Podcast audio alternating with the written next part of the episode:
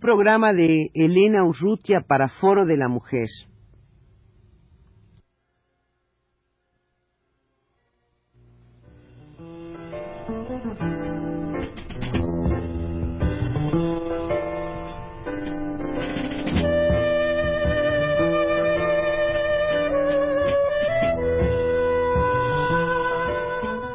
Foro de la Mujer.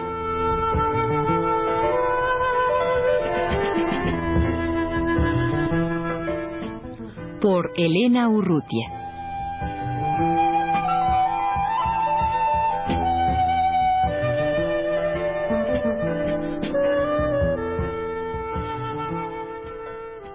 En algún programa anterior, en este Foro de la Mujer, estuvieron presentes eh, Fabien Bradou y Andrea Caso para anunciar la salida de la Agenda Feminista 1984, cuya presentación tuvo lugar el 8 de marzo. Eh, en ese momento no había salido de, la prensa todavía la, la agenda y ahora quisiera referirme ya con la agenda en la mano, hablar de ella, eh, verla, ojearla, y disfrutarla porque verdaderamente es un lindo eh, libro, una linda agenda, un lindo material de trabajo y de reflexión. Eh, la agenda feminista de 1984 a 1985, porque como nos decían en aquella ocasión, cubre del mes de marzo de este año al mes de marzo de, del año próximo, de 85.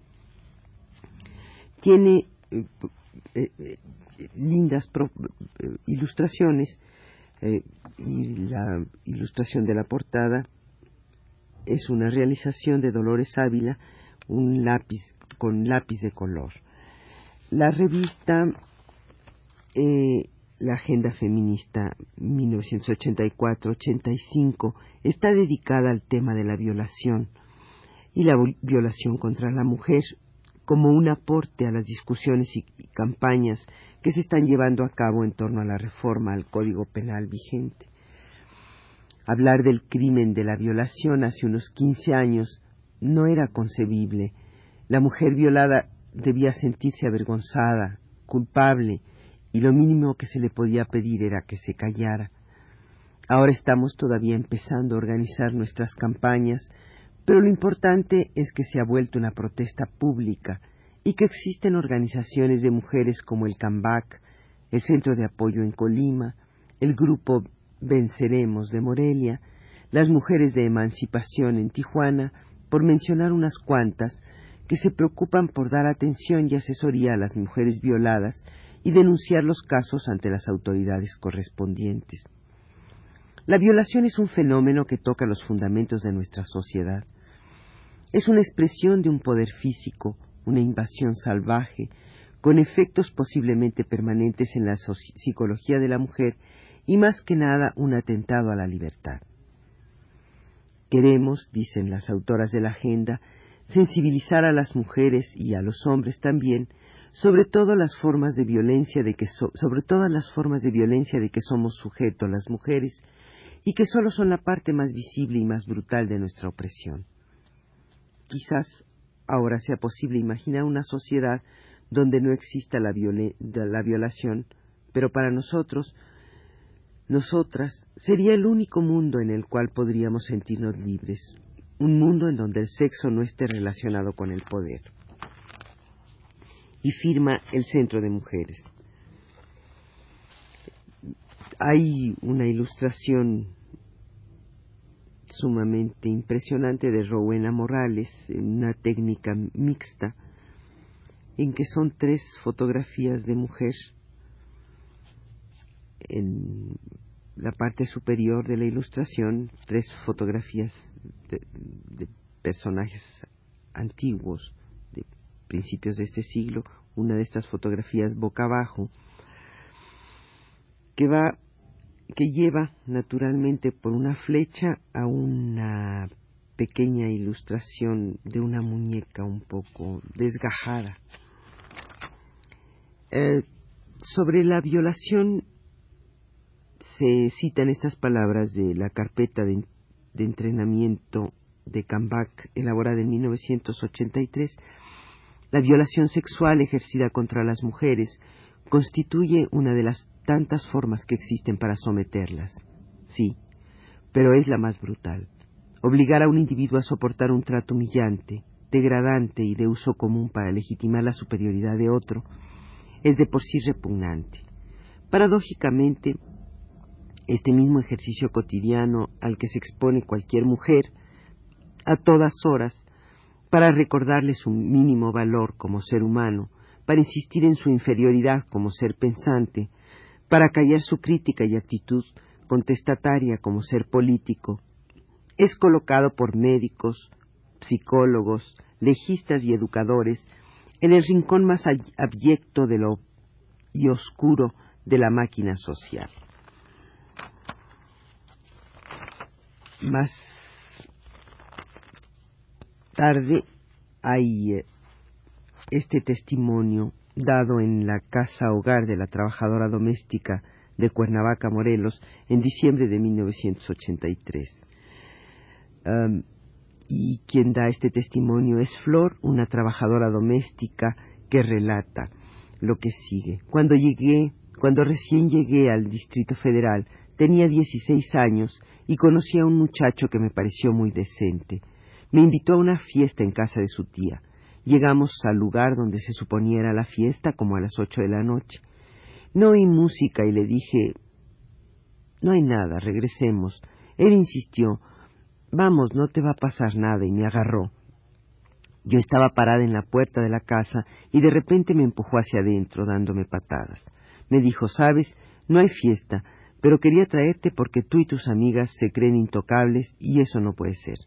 Traté de escaparme, grité, pero me dio un, golpe fuerte en la cabeza y me desmayé. Cuando volví a mí misma, estaba sangrando, había pasado lo que tenía que pasar. No estaba consciente, pero sabía que, se que me había pasado aquello. Salí embarazada y decidí llamar a mi mamá. Le dije todo, pero me contestó que él se había ido a los Estados Unidos y no iba a regresar. Los hombres son muy crueles, nada más tratan de engañarnos, piensan que somos juguetes, nunca que valgamos algo como mujeres. Este es un testimonio de Flor, una trabajadora doméstica, y ha sido recogido en la casa hogar de la trabajadora doméstica de Cuernavaca. Una ilustración de Magali Lara, es, eh, que ella titula Historia de Terror, es una tinta eh, con un juego de descomposición de una copa en tres secuencias. En otro lugar, em, se dice el derecho que tiene la mujer a disponer de su persona, el derecho a ser, es negado brutalmente a través de un acto de violencia.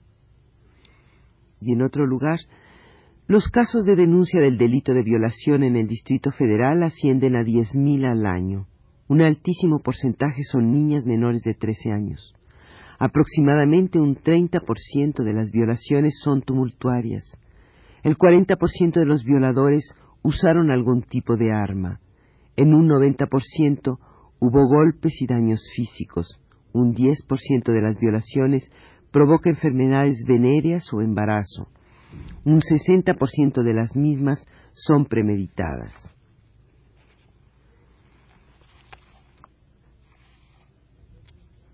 En otro lugar se dice que si la sexualidad es un acto de placer relacionado con la vida, la violentación y el sadismo que implica la violación expresan mucho más la destrucción y la muerte que la vida y el placer. Por eso, rechazamos la denominación de la violación como delito sexual y decimos que es en realidad un ataque contra la libertad. Una ilustración de Mónica Meyer en donde establece un paralelismo entre la madre con la niña en brazos y el padre con el niño en brazos, eh, defendiendo padre y madre a sus pequeños de todas estas agresiones hacia afuera. Y otra ilustración de Maribel Portela. Son varias de de las ilustraciones que aparecen en esta agenda feminista. Y que para terminar quisiera dar lectura por un lado de un comunicado internacional número 11 del Frente Popular 31 de enero en que dice violación guatemalteca el ejército continúa masacrando gente tan horriblemente que algunas mujeres embarazadas las violan y después les abren el estómago para ver cómo está la mujer por dentro. Hace poco el ejército entró a la casa de tres mujeres, las encontró tejiendo sus huipiles, rasgaron las telas y las echaron al fuego. La anciana madre de las patojas, las muchachas, la metieron en un costal y la pararon en un guineal, un platanal, para que no viera lo que ocurría con las hijas. A ellas las violaron y comenzaron a pelarles la cara, así vivas, y a la otra la cabeza. Después el ejército soltó a la viejita para que reconociera a sus hijas, y la pobre al ver tal masacre no supo quién era la hija mayor o la menor. Entonces las dejaron colgadas de un tendal. En em, esta entrevista con Claribel del equipo de cineastas que filmaron El Camino de la Libertad, película dedicada a la mujer en las zonas controladas por el FMLN en mayo de 1982 por parte de la Comisión de los Derechos Humanos del Salvador, dice el castigo al delito de violación en las zonas controladas por el FMLN. Chalatenango, El Salvador. La violación es un delito que se castiga severamente. El hombre tiene que pasar ante un tribunal popular. Este consiste de la tropa del, violador y la tropa de la mujer violada y todos entablan un juicio. Normalmente el hombre es encarcelado quince días. Se hace un gran hoyo en la tierra y se entierra al hombre con la cabeza afuera. Esto se hace para que él reflexione y también para mostrar a la comunidad que la revolución considera este tipo de comportamiento como un crimen y no algo sin importancia, como es la actitud de muchos todavía.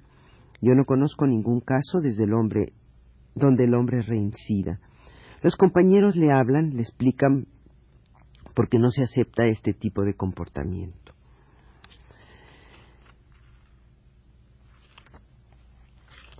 Además de de estos textos que publica la agenda, agenda feminista y de pues otro material muy de gran utilidad y de muy bellas ilustraciones trae además un directorio con grupos de mujeres en el Distrito Federal, en provincia, en provincia y en, en otros países, en Centroamérica fundamentalmente y Sudamérica.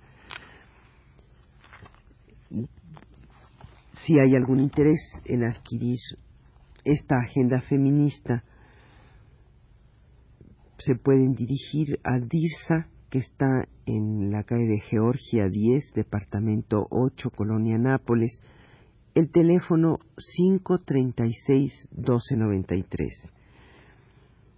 Em, vuelvo a repetir la dirección y el teléfono en donde se puede solicitar esta Agenda Feminista 1984-1985 que ha sido elaborada por el Centro para Mujeres. Georgia 10, Departamento 8, Colonia Nápoles, teléfono 536-1293.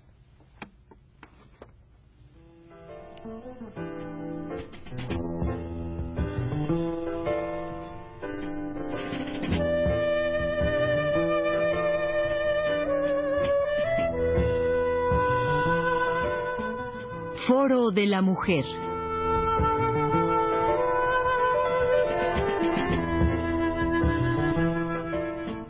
Por Elena Urrutia.